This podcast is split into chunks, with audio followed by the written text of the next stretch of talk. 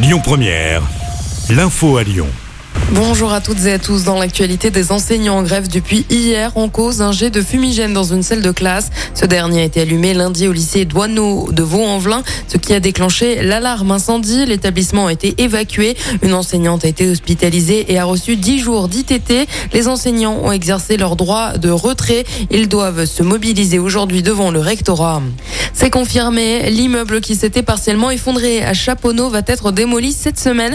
Les travaux de démolition sont prévus demain matin. Pour rappel, un mur de ce bâtiment situé rue Jean-Baptiste Blanc s'est effondré mercredi dernier sans faire de blessés. Prudence, il y a des restrictions de circulation et de stationnement dans le secteur à partir de demain 7h jusqu'à vendredi 17h.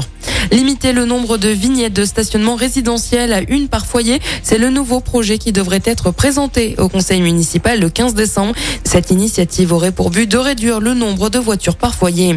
Si vous avez décidé de vous déplacer en vélo aujourd'hui, ce sera compliqué. En cause, une panne de l'opérateur européen Vodafone. Ce dernier gère l'alimentation des stations de vélo lyonnais. Les locations via l'application et le top guidon seront rétablis d'ici la fin de la journée et au plus tard demain selon Vélove.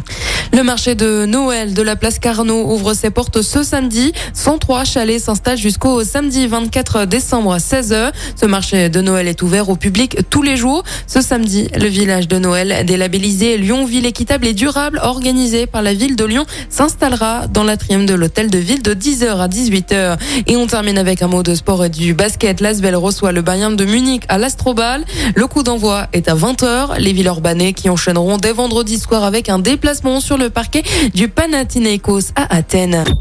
Écoutez votre radio Lyon Première en direct sur l'application Lyon Première, lyonpremière.fr et bien sûr à Lyon sur 90.2 FM et en DAB+. Lyon Première